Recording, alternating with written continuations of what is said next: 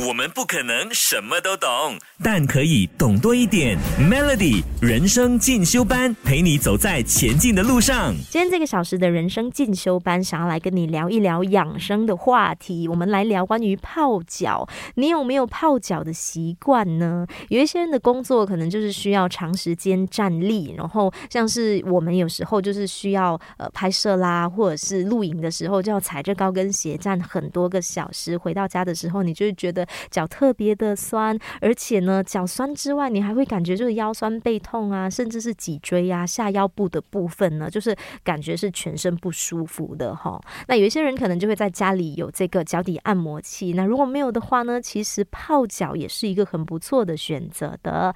泡脚能够促进我们的气血循环，然后达到就是放松下半身肌肉的作用，也能够增加我们的全身新陈代谢，改善我们的内脏功能，还有平衡我们。的内分泌的效果的，不过像是泡脚，我们就会需要到就是那个泡脚的桶嘛。有一些人可能就会用木桶，不过木桶呢，它的这个保温的效果也就比较差一点。你如果用木桶来泡脚的话，可能你就需要旁人一直在旁边帮你加热水。那再来，有一些人可能他们就会用陶瓷桶来泡脚。其实用陶瓷桶是不错的选择，而且它不会跟任何的药物起那个化学作用。不过它也有一个缺点，就是陶瓷桶它很容易被打破。再来，其实现在是面上呢也有卖那种足浴机，就是泡脚的。这个优点呢，就是它有很好的保温效果啦，也有震动按摩的功能。不过缺点就是价格比较高。那说到泡脚，其实那个呃温度是非常讲究的。哦。我们不可能什么都懂，但可以懂多一点。Melody 人生进修班陪你走在前进的路上。刚就跟你提到说关于泡脚的温度嘛，其实泡脚的这个水温呢，应该比我们的人人体体温高一些，但是又不能够太高，因为如果水温太高，这个水太热的话，是很容易破坏到我们皮肤的角质层，而导致就是足部干裂，而且会有烫伤的这个危险的。那这个泡脚的水位呢，建议你可以泡到就是你的小腿上，但是是在膝盖下面哦。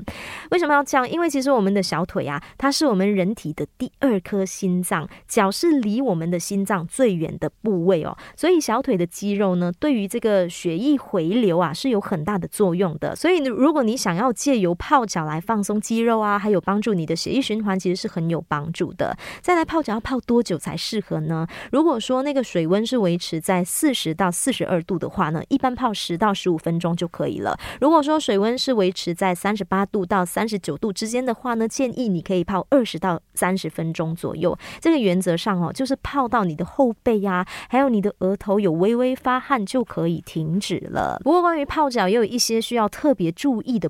我们不可能什么都懂，但可以懂多一点。Melody 人生进修班，陪你走在前进的路上。老年人如果有高血压，然后有血管硬化等等的心血管疾病的话，哈，那你如果要泡脚，尽量控制在十五分钟内，那个水温可以在四十度以下是比较好的。这是因为要避免就是他们的这个血液快速流动时间如果太久的话，担心会造成他们身体不适。还有泡脚之后，你如果有流汗的话呢，一定要马上把这个汗给擦掉，然后不要吹风，记得要适当的保暖。还有泡脚之后呢，要记得涂上 lotion，这样的话我们的皮肤才不会太过的干。干燥也不会有皲裂的这个情况。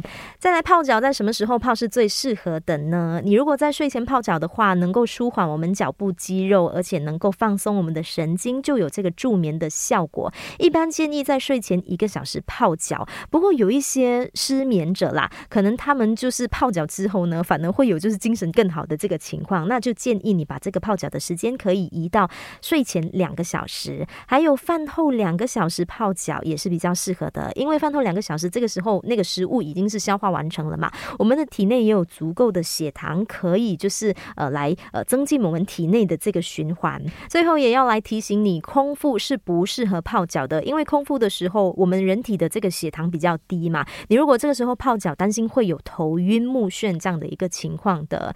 今天这个小时跟你聊了这么多关于泡脚的好处，泡脚真的是非常不错的一个选择。但是刚跟你提到的这些需要注意的事项，大家也。要好好的来留意一下哦。